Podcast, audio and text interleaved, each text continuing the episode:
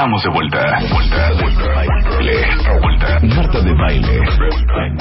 En W. Escucha. Ya vi que todo el mundo está feliz en Twitter porque en todos nos vamos a ir al cielo. Sí, todos Ya dijo el obispo cielo. Raúl Vera que nos vamos al cielo, Limón. Pues sí. Dime no qué te- bonito. ¿No te acuerdas de ese comentando. chiste? Ajá. Rebeca, Marta, muy buen día. Eduardo Limón ¿qué aquí en el micrófono. Eduardo. Limón, que ¿Qué vamos tal? a hablar de cómo se hacen las biografías y autobiografías. Exacto, en unos minutitos más. Sí. Pero, ¿sabes? Yo estaba mencionando hace un momento que dentro de todo el marasmo que jala, lo digo en mi condición de agnóstico, la Iglesia Católica, yo de verdad celebro la presencia de eh, representantes de la misma religión o de la misma creencia, pero de forma progresiva. Sí, claro. Los progres me caen muy bien. Muy bien, Y lo digo con progres. respeto a todas las religiones, Sí. reitero, en mi condición de agnóstico. Exactamente, más que nada. 11.40 de la mañana, ahorita vamos a hablar con don Eduardo Limón, que es Sí, sí, sí. periodista.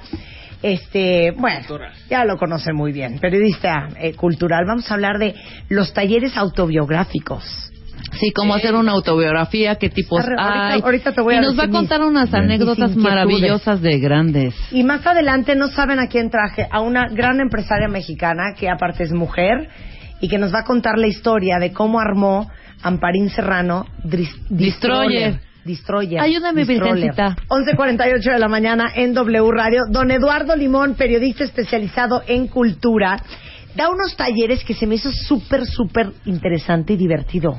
Pues Eduardo. sí, querida Marta, me da mucho gusto saludarte nuevamente. Muy buen día. Autobiografía novelada. Autobiografía A ver, novelada. explica. ¿Qué? Fíjate que es muy interesante porque la idea es, bueno, un grupo de amigos que están ahora asociados para levantar un nuevo centro cultural me llamaron a mí y a otras figuras relacionadas con el ámbito de la cultura y de las letras, etcétera, para comenzar a dar seminarios, conferencias, cursos, ¿no? Que tengan una utilidad práctica para quienes se acerquen a este nuevo centro cultural. Y bueno, la idea mía fue diseñar uno que tiene que ver con la autobiografía. ¿De qué se trata la autobiografía?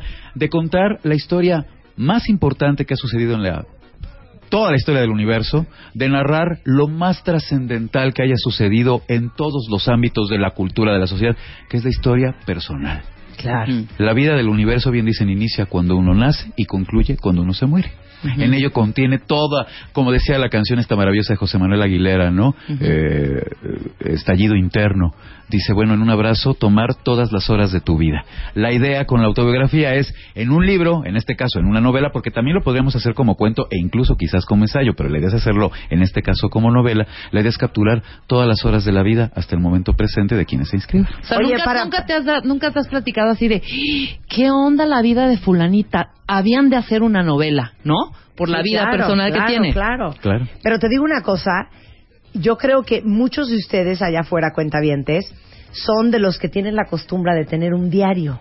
Mira, eso, eso, Marta, ¿No? que mencionas, es de entrada una muy buena técnica como para ir de alguna manera novelando la biografía personal, en este caso, pues propiamente la autobiografía, pero no es la única, ¿eh? Existen un montón de técnicas para poder desarrollar la, la biografía, en este caso. Lo decía porque tengo una amiga que Ajá. me contó, era mi amiga en secundaria, teníamos 13 años, Ajá. y me contó, este, la dejé de ver muchísimos años y me reencontré con ella y me contó que desde los 13 tiene todos sus diarios. ¿Y los conserva? ¿Todos los conserva? Todos los tiene. Pues tiene Pues un eso es una tesoro, Es un claro. tesoro. Un Pero- archivo de tu existencia. Pero ¿por qué dices que hay diferentes técnicas para poder hacerte una biografía de tu vida? Porque, por ejemplo, por hablar de alguna de las más estrambóticas que han aparecido recientemente, en 2010, digo, ya va para cuatro años, pero se sigue vendiendo como pan caliente, Life, la biografía de Keith Richards, que me encanta desde el nombre, ¿no? Life. Y el prólogo es el más corto de la historia, lo escribió Keith y dice, sorprendentemente, no he olvidado nada, y aquí está. Y ya, de ahí empieza, ¿no? Toda la Pero ese es el, el prólogo. Sí. Bueno, lo que hizo Keith ahí fue conseguir la ayuda de un viejo amigo, colaborador de Rolling Stone, de la Q Magazine allá en, en su natal Inglaterra, que se llama James Fox. Y entonces, fíjate qué maravilla, lo que hace Kid es, ahora sí, antes de que de verdad ya el cerebro se me termine por licuar, quiero sentarme frente a alguien que tenga la... eh, La habilidad, La habilidad. ¿no? Sí, la técnica propiamente periodística, la técnica profesional, para comenzar a platicar lo que fue mi vida y lo que yo recuerdo, pues de todo lo que le ha tocado vivir, nada más ni menos que al guitarrista líder de los Rolling Stones, ¿no? La banda fundamentalísima. Entonces se va con James Fox a una de sus casas, a una casa de campo que tiene a las afueras de Londres, y durante varios meses, en los tiempos en los que Kid puede desarrollar esta eh, actividad, se sienta con James Fox y le comienza a platicar, pero de manera muy desordenada, todo lo que va recordando acerca de su existencia. Pero el hombre, con, digo, técnica literaria, con, por supuesto, el expertise que solo da llevar más de 30 años de periodista, va conjuntando todo de forma tal que crea la biografía. En este caso no es propiamente una autobiografía, aunque sale firmada como Keith Richards, la verdad es que quien lleva a cargo todo el trabajo, ¿no? El eje nodal, la columna vertebral de lo que es desarrollar la biografía de un tipo como Keith Richards es James Fox. Pero al final la biografía sale firmada por Keith porque él es quien está narrando. Y lo que hace James Fox, fíjate, interesantísimo es parte de una anécdota. Tú abres el libro y lo primero con lo que te encuentras después de este microprólogo al que me estaba refiriendo es una anécdota divertidísima en una carretera en Phoenix, en Arizona, en 1972. Protagonistas, Ron Wood, el gran eh, guitarrista, acompañante de Keith, su dupla mágica después de Mick Taylor allá en los Rolling Stones, Keith Richards y un tipo al que levantaron en quién sabe qué fiesta y que al parecer es también alguien relacionado con el mundo del rock, pero que no tienen muy claro. El hecho es que van en un Mustang amarillo que rentaron y este cuate los eh, les imbuye así, los empuja muchísimo a que compren whisky pirata en un pueblito de ahí de Tennessee Dice, ahí hacen el mejor whisky sin etiqueta de todo Estados Unidos. Claro, o sea, es lo que ilegal. Viene su moonshine. Ajá. Digamos, ándale. Ajá. Como aguarrás muy bien destilado, Sí. ¿no? Como con mucho buque. Dice, bueno, en esta cabaña que vamos a pasar pueden ustedes comprar todas las botellas de whisky que quieran. Es baratísimo. Creo que le salió en 8 dólares cada botella. Y para ellos, en ese momento que ya estaban haciendo muchísimo dinero, pues de ahí las giras gigantescas que estaban haciendo ya en Estados Unidos, no es cosa de nada. Llenan la cajuela de whisky pirata, de whisky ilegal. La llenan. Y tienen la mala fortuna de por ir a exceso de velocidad y fumando, que como tú bien sabes, Marta, allá está más que prohibido, sobre todo en carretera y todo, son pescados por la patrulla eh, de ahí de carreteras, ¿no? De los Estados Unidos, los bajan y cuando los ven, los, o sea, la facha nada más dicen, estos cuates deben de traer algo. En fin, los revisan, no encuentran nada, abren la cajuela y encuentran las botellas de whisky. Puta. Lo que no saben los policías de caminos es que en unos módulos dentro de las puertas de este Mustang que tenían como un mes de haber rentado porque andaban de gira por todo Estados Unidos, en el techo y en unos paneles en la parte de abajo hacia la zona donde están el acelerador, el Sí. clutch, llevan marihuana, metanfetaminas, cocaína, toda clase de drogas LSD, producidas y por producir. Angel Dust. Pero va, haz como una fábrica, un auténtico laboratorio, ese coche, pero va forrado y los policías nunca se dan cuenta. Meten a Ron Wood, a Keith Richards, este tipo desconocido que fue el que los eh, eh, llevó a comprar las botellas de whisky, a la cárcel por un ratito, hasta que logran, mediante la labor del manager de los Rolling Stones, salir del bote pagando solo una lana mínima y pidiendo una disculpa por haber llevado esa cantidad de whisky ilegal en la cajuela. Pero Keith se pregunta, y ese es el inicio de su autobiografía, ¿qué habrá pasado con ese coche que nos decomisaron, que se quedó ahí estacionado? Si algún día después de pasados no sé cuántos años lo sacaron a la venta y de repente el viejecito, alguien que lo haya comprado ya como un auto de colección, tiene a bien remodelarlo y un día van quitando las puertas y descubren la cantidad de, De droga, droga que están había dentro. Entonces lo que hace James Fox es tomar esta anécdota que pinta de cuerpo entero lo que es la vida de Keith Richards para a partir de ella comenzar a platicar el Qué resto de la- increíble. Es una Bueno, autobiografía. es una autobiografía. Karen dice, Karen Caray Jaime dice, yo amo escribir y tengo mis diarios desde que tengo 12 años. Oye. Y tengo 23 y los he guardado todos. Karen, inscríbete al curso de autobiografía novelada. Ahorita les voy a dar los datos y todo para que por favor se inscriban. Y bueno, va a ser una maravilla. Si te puedes llevar todo este acervo de tu existencia, ahí lo podemos comparar, leer, platicar, por supuesto, lo que nos quieras mostrar. Claro. Y divertirnos un montón con ello. Ahorita regresamos después del corte, no se vayan. Llama a Marta de Baile. Llama a Marta de Baile. Llama a Marta de Baile. Llama a Marta de Baile. Llama a Marta de Baile. Llama a Marta de Baile. Llama a Marta de Marta de Baile. 5166-8900. Llama a Marta de Baile. Y 01800-718-1414. Llama a Marta de Baile. Marta de Baile en W. Ya regresamos. Marta de Baile en W. Marta de Baile. Préndete. Son las 12.05 de la tarde en W Radio estamos hablando con el gran Eduardo Limón, periodista especializado en cultura, que aparte que tiene un extraordinario programa eh, los miércoles a las 8 de la noche por canal 22. Efectivamente, Marta, ahí estamos todos los miércoles a las 20 horas. Triángulo de letras. Triángulo de letras. Ahorita nos habíamos bajado, ¿no? Los programas Dichosa Palabra, Oveja Eléctrica. Nos habíamos bajado, digamos, porque estaban las Olimpiadas de Y Sochi. Sochi, Sochi. Pues claro. Sochi es Sochi. Ayer no tuve oportunidad de ver la clausura pese Que que fue estuvo fenomenal, increíble, me ¿no? dijeron, Sí, no sí, la sí. vi. La grabé, pero la voy a Sí, llevar sí, hoy sí. en la noche. Pero ¿sabes qué, Eduardo? Mm. Estamos hablando con Eduardo porque está dando unos talleres, lo cual se me hace fantástico, de autobiografía novelada. O sea, básicamente, cómo escribir tu autobiografía. Exactamente. ¿Cómo escribir Y acerca de tu vida? Ahí te va lo que dicen los cuentavientes. A ver, a ver. Desde este yo tengo mis diarios desde que tengo 12 años, que lo leí hace rato. Alguien llorando porque sus diarios los tiró el lunes pasado. Guau. ¿Pero por qué? ¿Pero Es por que de qué? veras, no puede ser. ¿Los pasó a DVD?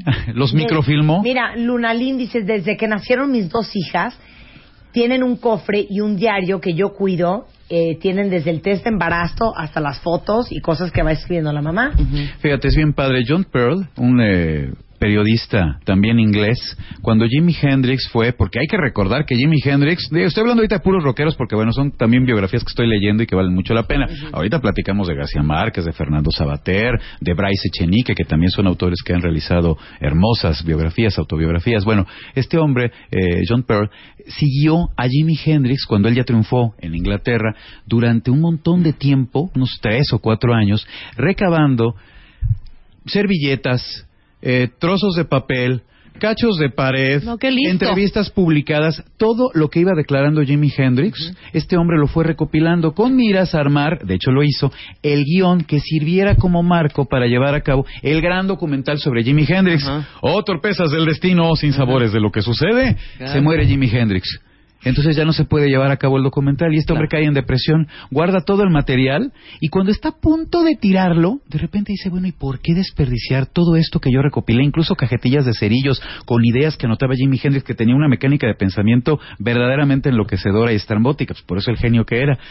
Lo conjunta y hace un año aparece la biografía que se llama Empezar de cero, pero la maravilla de humildad y de decencia de este cuate es que en lugar de firmársela él, que es quien conjunta todo el material y le da orden cronológico, se la firma a Jimi Hendrix. Entonces, Empezar de cero está firmada como la biografía de Jimi Hendrix por Jimi Hendrix. Y a mí me parece bien padre porque este hombre solo aparece en el prólogo, que ahí sí se aventó el prólogo y explica toda esta historia, o nos cuenta toda esta historia, pero él tiene esa humildad, ¿no? Que me parece muy linda y muy destacable, de no ser él quien firme la biografía, siendo que es quien llevó a cabo todo el trabajo de Cuando yo recopilación. se la haga a Marta, sí voy a hacer también, la voy a firmar a ella. Marta de baile, Sí. exacto. La vida, Ah, la live. vida de- Bye, Live. Marta de baile. Bye, Marta de Baile. Oye, Exacto. Con la ahora, ayuda de en Rebeca. el, en el taller, ¿qué van a aprender?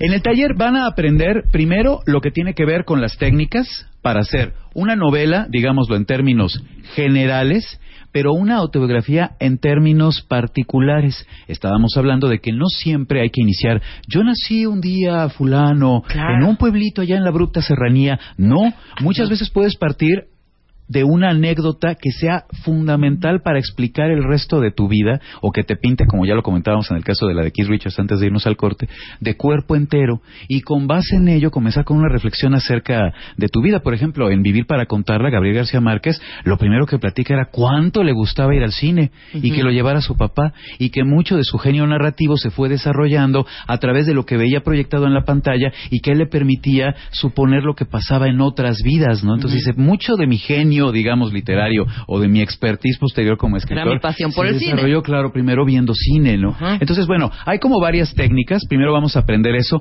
Vamos a ver una película que es muy importante y que nos va a ayudar a trabajar. No sé si ustedes han visto, seguramente Marta la has visto, una de las obras maestras de Tim Burton. Se llama Big Fish. Sí, El gran pez. claro. claro, claro. Bueno, ahí se plantea lo que es, desde la perspectiva de lo que yo diseñé para este taller de autobiografía novelada, una tesis central. La vida no es lo que te pasó, no es lo que te ha pasado. Vida es lo que te cuentas que ha sucedido. ¡Ay. ¡Qué maravilla! ¡Qué hermoso! Otra vez, esa es la, A ver, esa es otra la vez. tesis. Otra Vida vez. no es lo que te ha pasado. Vida es lo que te cuentas que te ha sucedido. ¿No? La forma de vivir tu vida es más bien lo que cuentas que te ha pasado. Y eso está de manera muy bella explicado en el guion de, de Tim Burton, ¿no? En Big Fish, porque efectivamente lo que fastidia al hijo de este hombre maravilloso, este vendedor de autos, es que su papá toda la vida le ha contado anécdotas súper excéntricas, desproporcionadas, para él excesivamente coloridas, grandiosas, hazañas épicas, pues de lo que hizo. Dice, mi papá fue un hombre común y corriente. Claro. Y conforme va transcurriendo la película y hacia el final el hombre está por morir, el hijo se da cuenta de que la maravilla, el talento de su papá fue enriquecer su vida a través de lo que contaba de sus anécdotas simples. Sí, Esta parte maravillosa de que cuenta aquel gran gigante que llegó al pueblo y en el circo conoció a las mujeres, a las siamesas de dos cabezas. Y el día del entierro del señor, te das cuenta que el gigante efectivamente es un señor que medía como dos metros, Sí, sí, sí. ¿no? Que era un hombre o ser humano común y corriente, pero que eh, a través de la imaginación de este entrañable vendedor de autos, pues era un gigante que llegó a destruir al pueblo y que solo él pudo platicar con, con aquel gigante para pacificarlo y que las siamesas de dos cabezas en realidad eran dos hermanas, ¿no? Y que no vivían unidas, que eran dos siamesas muy bellas y que están el día del entierro. Entonces, vida es lo que te cuentas, la forma en que Y si te platicas, puedes contar, ¿eh? Porque déjame te Bueno, cuento también. yo algo. Yo no sé si a ustedes les pasa, A cuentavientes, pero yo tengo un serio, serio problema. ¿Qué es? No me acuerdo de nada. Por eso no se nada. acuerda A ver, no me estás entendiendo, Eduardo. A ver, es, sé- es de susto, es de susto. A ver, lugar de tu nacimiento. Ah, Eso sí me lo sé, Managua, Nicaragua, Exacto. donde yo me enamoré. Pero te digo una cosa, yo no sé si les pasa a muchos de ustedes que de repente tienen amigos en su vida que se van encontrando y que les van contando cosas que vivieron con uno Ah, y que oye, tú no te acuerdas. Hay una amiga muy querida que me ha platicado una cosa que sucedió cuando estábamos en la prepa, que yo estuve una vez en su fiesta de 15 años y que me llevé una corbata de moñito. Que ¿Y tú de qué no me hablas? puedo acordar. Bueno, mi amiga Charo Fernández me Ajá. dice, ay, hija, ¿y te acuerdas cuando fuimos a Miami que me, compraste, me, me acompañaste a comprar todas las cosas de mi casa? Sí, exacto. Si a mí me has preguntado, ¿has ido a Miami con Charo? Tú, ¿eh? Yo te hubiera dicho, no, nunca. Y Fíjate qué fuerte. Y es horrible porque Charo se queda como una mentirosa. además, No, pero, además. pero ¿cuántos de ustedes de veras no se acuerdan de ¿A muchas mí? cosas de su vida? Totalmente. Me dice Oye. mi hermana, oye, ¿te acuerdas cuando morías por fulano de de tal? ajá. y yo, ¿de qué me estás hablando? Hija, Oye, que Marta. hasta fuiste y le compraste una corbata de piel horrenda y se la regalaste cuando llegó a casa a ver a mi hermano. Pero estarás de acuerdo, Marta, que existen en tu existencia, en tu vida, recuerdos vívidos de los que sencillamente no te puedes desprender. Sí, claro. Hay cosas que te pasaron centrales, nodales en tu vida, de las que no te puedes olvidar. Sí. Y muchas veces no parecen tan trascendentales, ¿eh? Ujú. Oye, a lo mejor el día que me confirmé, o cuando me gradué, o el aniversario X de mis papás, a lo mejor no muy te acuerdas de cómo estuvo la fiesta y qué fue lo que sucedió. Pero del día que un cuate en la secundaria te dijo una frase que a ti te marcó, el día que a lo mejor te frustraste porque tu jefe te regañó por una cosa que al final resultó que no era tan tu responsabilidad. Ajá. Ese tipo de recuerdos se filtran también. Mira, Gabriel García Márquez tiene la gran frase, la memoria selecciona lo mejor. Claro. Por alguna Sí. razón siempre te quedas dentro de tu memoria con lo más importante para lo bueno, para lo malo y para lo otro. Sí, pero fíjate, mis hijas, porque Pam dice, a mí me pasa todo el tiempo. Mis amigos de prepa me cuentan cosas que yo ni me acuerdo. Mis hijas me dicen, mamá, pero es que cuéntame, ¿qué hacías en prepa? Y le vuelvo a contar las tres cosas que me acuerdo. Les he contado 700 veces. Pero cuéntame de chiquita, cuando llegaste a México, ¿cómo era? Le vuelvo a contar las tres historias que les he contado a ustedes, que son las únicas que me sé. Pero mi amiga Elsie Ramírez, a quien estaba yo tratando de localizar, Eduardo, Ajá, ajá. que me reencontré con ella después de 26 años, me contó unas cosas que hacíamos. De tu, de tu Me infancia, dijo, de la "Hija, prepa. ven que yo les he contado que me fui a tres extraordinarios en, Sí. en prepa. De hecho, fueron extemporáneos, porque fui a hacer el examen a Ah, la o sea, UNAM, hijo. Más que el- después del extraordinario sigue el extemporáneo. Sí, sí, Ah, ¿no? bueno, yo quiero presentar física, química y matemáticas a la UNAM.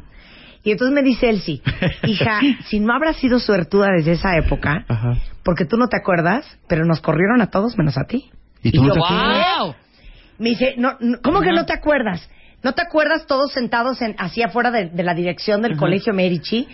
Y entonces, pues, los papás ahí Sí. nos corrieron a nueve y a ti, que también te habías sido extraordinarios, no te corrieron del colegio.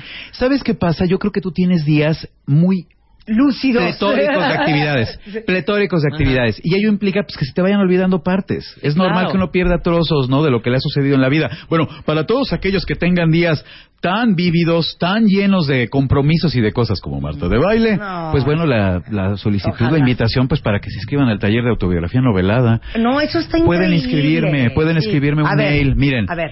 el ¿cómo limón, el limón partido, Por mí dicen que debe ser limón partidazo, pero no, seré humilde. El limón partido, con una sola L, todo en minúsculas, arroba gmail.com. Envíenme por favor un mail y yo les doy toda la información, Perfecto. costos, horarios, etcétera, para que se puedan inscribir. O si no, también escríbanme a mi Twitter, arroba el limón partido, igualmente el limón partido con una sola L, todo en minúsculas, como suele ser en Twitter, arroba el limón partido, o el limón partido, arroba gmail.com, y allí les doy toda la información. El curso se va a llevar a cabo, el taller se va a llevar a cabo este fin de semana, el 1 y 2 de marzo, de 10 a 3 de la tarde, allá en la Avenida Insurgente Sur, número 1168. Pero bueno, ya les doy todos Y los con datos. una vez, Increíble. con una vez que uno vaya, Bueno, son dos módulos. Sí. Son dos módulos. En el primer módulo vamos a platicar mucho de literatura y vamos a platicar mucho de biografías y autobiografías. Y en el segundo módulo van a tener, por parte mía, una asesoría, ¿no? De lo que tiene que ver precisamente con la pluma, con soltarla y con la técnica. Y además, una charla literaria con base en el trabajo que cada uno de ustedes haya desarrollado respecto a su biografía. Claro.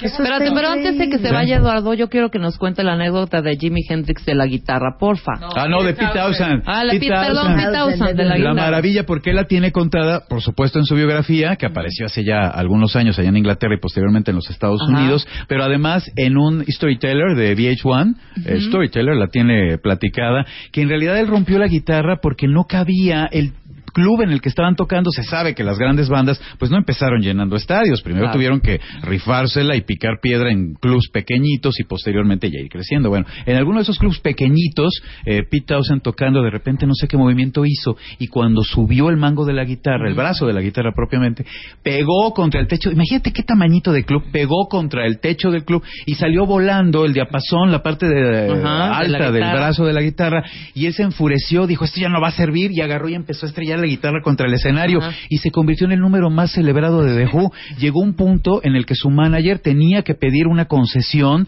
a algunas de las empresas que fabricaban guitarras Gibson, Harley, etcétera, para que supieran que en cualquier momento se podía destruir el equipo y pues que mandaran nuevo, ¿no? Ya los veían con miedo cuando llegaban a un club y decían, "Esos son los cuates que rompen las guitarras", porque se Pero convirtió en prendió, claro, y se emble- exacto, Claro. un sello. Él cuenta, Pete Townsend, que ya que se fue todo mundo del club, subió al escenario a llorarle a su guitarra, porque él en realidad no quería romperla. Claro. Fue nada más la desesperación, ¿no? La furia muy rockera de en el momento haber destruido el, el instrumento de manera, eh, no, no, no lo quería hacer de, ma- de manera imprudente, Ajá. y posteriormente darse cuenta que pues, a la gente le había aprendido ya seguirse y destruirle y hacerla por completo cachitos, ¿no? Entonces esos son los pedazos como de las biografías de Ay, cada ya, quien. Es que me acaba de Pero todos una tenemos nostalgia. grandes anécdotas. Es que espérate, Eduardo. A ver, es muy una- fuerte ¿Qué lo que pasó acabo de ahora? leer. Me quiero suicidar ¿Por ahorita. qué? ¿Qué? ¿Qué te pasó?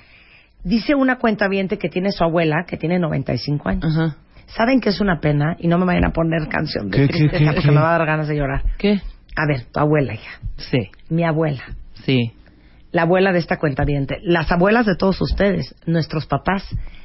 Las historias que nos contaban Claro. las abuelas. Claro. No yo me quiero tenemos. matar Entrañables, son de cómo vivían, de qué hacían al principio del siglo pasado. Unas historias increíbles. Claro. Me trauma que eso no esté documentado. Y ahorita se me acaba de ocurrir.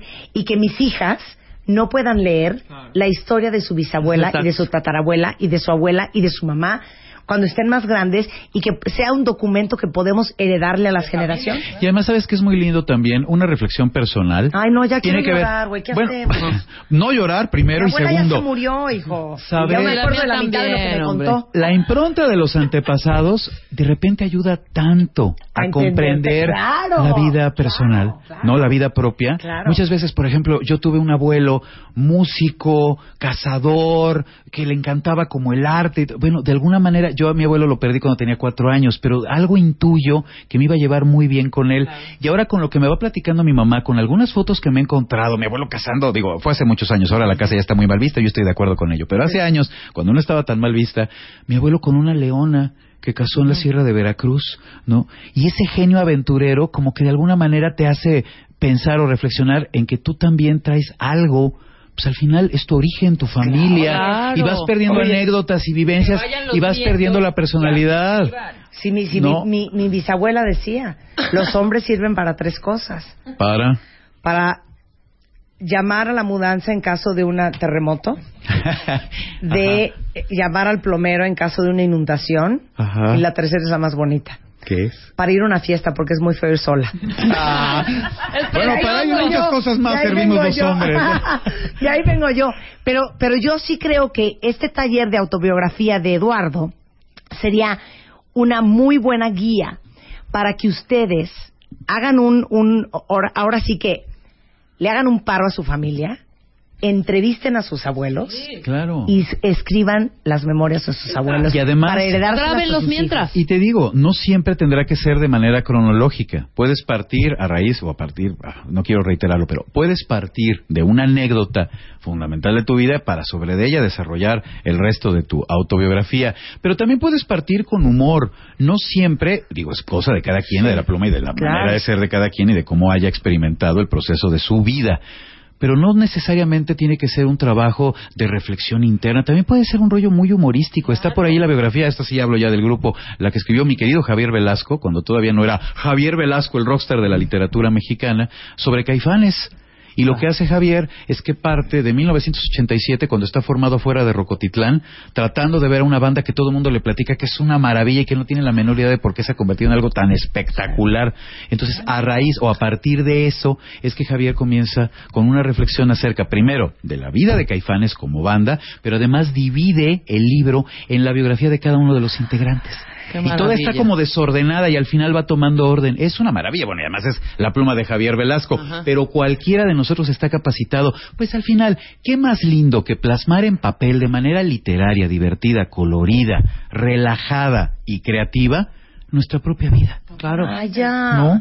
Fernanda Díaz dice, mi abuelito antes de morir, de morir, escribió un libro de su vida y entendí muchas cosas. Sí, Mira, claro. Rodrigo dice, mi abuela de 101 años me contaba cosas de la revolución Ujú. y como no pude escribir lo que me contaba, lo videograbé. ¡Qué bien! Ah, qué Imagínate padre. eso, hacerlo, Hacerlo libro, libro. Rodrigo. Ajá.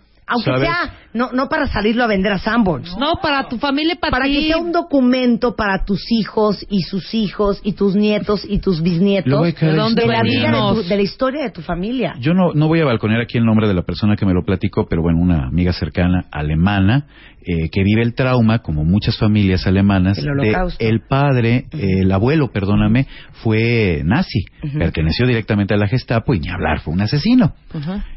Y el papá ocultó la historia del abuelo, o sea, la historia de su propio padre, Claro. se las ocultó a los nietos. Y esta mujer, de la que ni omito, por supuesto, la identidad, trabaja en una ONG, eh, Proactivación de la Paz, en sectores que tienen que ver, sí, con Alemania Oriental, pero además con toda esa zona donde ya empieza la Europa, dicen la del segundo mundo, que de repente es media inestable, ¿no? Entonces ella dice, yo no entiendo cómo es que yo tengo como esta vocación por la paz, por la hermandad, por amar tanto la diversidad, y cuando yo me enteré que mi abuelo había pertenecido a la Gestapo, en lugar de odiarlo, yo quise conocer más de su vida. ¿Qué fue lo que lo motivó? Porque también el contexto en el que tú te mueves, ¿no? En el que te corresponde ejercer tu propia existencia, tu vida, Ajá. determina muchísimo de lo que vas a hacer. Claro. Entonces, a mí me pareció muy interesante porque ella lo que quería y es lo que reclamaba a su papá, lo que le reclamaba a su padre es, pero tú, ¿por qué no me lo platicaste? Más allá de la vergüenza, claro. tú tenías que comprender que como hijos, nietos de aquel, Sí. Justo lo que mencionas, Marta, necesitamos conocer todo lo que ha pasado en nuestra familia. Pues dice eh, Miguel Mateos, ¿no? Generaciones tras generaciones marchan a mi lado, soy el sueño de papá y mamá. Esto es muy budista, generaciones tras generaciones, claro. Tú vienes de un origen y todo ello tiene que ver con la conformación de tu personalidad. Mira Total. todo lo que acabamos hablando. en- Mira, en- en- qué profundo nos hemos puesto. ay, yo- Te- vamos ay, a adoptar. llorar. No, dice aquí, yo me acabo de echar una conversación de locura con mi abuelo que tiene 88 años, que me platicó mil cosas de su historia. Dice Paloma, mi tesis de licenciatura fue la historia de la vida de mi abuela. Este Rafa dice, mi abuelo de 84 años a la fecha me cuenta sus historias de amor y es increíble. Bueno, Pues estas cosas son cosas que tienes que documentar y les voy a dar otro tip. Yo no sé si tú lo conozcas, Eduardo. Hay un sitio que se llama ancestry.com y es un sitio para encontrar tu árbol genealógico. Entonces yo dije, bueno, pues vamos a ver, como es un sitio hecho en Estados Unidos, dije, seguro ni va a aparecer mi familia. No, bueno, he encontrado ocho generaciones atrás de mi familia. Y lo más impresionante de todo es que encontré el diploma de la Universidad de Pensilvania, de donde mi abuelo se graduó de doctor De verdad. a principios del siglo pasado. Qué Wow. grandiosa página. Bueno, y aparte encontré todos los, eh, los manifiestos Ajá. de las salidas de mis abuelos de Nicaragua y el embarque en Nueva York. Oye, yo estoy To- sorprendido qué la calidad de esa página, No, qué bueno, maravilla. ahí está, ancestry.com, no, te vas a traumar, ¿eh? Y entonces ya ampliaron la base de datos y tienen México también. Entonces ustedes van a encontrar a lo mejor la fotografía del primer pasaporte de su abuelo. No saben qué locura la página. Yo porque ya no le seguí, pero yo me fui hasta ocho generaciones atrás. Yo me he ido muy, muy atrás. Eh, mis ancestros, mi familia ancestral fue árabe. Cuando aquí se descubrió, bueno, cuando los españoles descubrieron estos territorios y comenzaron a explotar sus riquezas, cual debe ser en el caso de toda conquista, prohibieron que vinieran árabes para acá. Imagínate, cuatro o cinco siglos de ocupación allá y estaban hartos de árabes. Entonces dijeron, por favor, que los árabes no vayan a la Nueva España. Estaba prohibido. Pero los árabes, con algunos añitos y una lana, se ponían apellidos castizos falsos, hacían la travesía y llegando aquí, de ahí viene mi familia, a la Villa Rica de la Veracruz, tomaban otra vez el apellido original y pues ya se comenzaban a expandir. Limón es un apellido árabe. Entonces, yo siempre he tenido la duda, ¿qué apellido castizo habrán usado mis ancestros árabes, milenarios, antiquísimos, para, poder llegar? Y eso solo como curiosidad, porque de alguna forma también tiene que ver como conmigo, ¿no? Si se apellidaban Sánchez, Castillo, López, sabrá Dios, qué divertido. Pero bueno, al final retomaron el limón y pues mí aquí, ¿no? Oye, pues yo me vine a enterar mm. que el de baile somos es? francés, ah, bien. pero somos descendientes de los Montgolfier, que son los que volaron en globo aerostático por primera vez hace u u u. Qué maravilla, ¿no? Qué padre cuando descubres para este que de cosas. Bueno, para que vean, se llama Ancestry.com. Les acabo de tuitear la liga y se van a quedar traumados de cómo la página es una página inteligente Ajá. y tú pones el nombre de tu papá, el nombre de tu mamá, el año en que nacieron y entonces te va te va dando ideas, se van abriendo como ramas Justo, y te dicen, ok, ¿tu abuela es ella o es ella? Entonces tú dices, ah, pues es ella. Bueno, yo hablándole a las 12 de la noche a mi papá, papá, ¿cómo se llamaba la esposa de mi primer, ya sabes, del tatarabuelo de... Y mi papá, espérate, déjame acordarme, déjame... Para llenar todo lo que yo necesitaba. Impresionante. Es que es una maravilla, porque en realidad, fíjate, a mí me gusta mucho la imagen propiamente literaria de árbol genealógico, pero más bien yo pienso que somos como una especie de ente vegetal complejísimo que establece sus hojas en forma como de red. ¿No? O sea, el abuelo partió de que tenía una novia en no sé dónde, esa novia después tuvo unos amigos que influyeron al abuelo en tal. Es una diáspora, ¿no? La diversidad humana y la forma en que cada quien va experimentando pues lo que le corresponde en el tramito de la historia del universo en la que vas a estar vivo. Bueno, pues háganle un favor a su familia, escriban su autobiografía y escriben la autobiografía de sus abuelos y sus papás. El taller Autobiografía Novelada con eh, Eduardo Limón es toda la información. Justo, este sábado primero y domingo 2 de marzo, Avenida Insurgente Sur, número 1168. Si ustedes quieren inscribirse, por favor, escriban un mail elimonpartido arroba gmail.com este elimón partido con una sola L todo en minúsculas elimonpartido arroba gmail.com o escríbanme a mi Twitter arroba elimonpartido. exactamente y allí yo les doy bueno ya nos comunicamos mandamos mensajitos directos y les doy toda la información espero verlos por allí y además que creo que nos vamos a divertir mucho y vamos a hacer increíble. un placer tenerte aquí Eduardo. Al contrario muchísimas gracias Marta. Una corte, una corte y regresando Amparín Serrano la historia de Destroyer en W Radio ya volvemos. De baile. Marta de baile en W.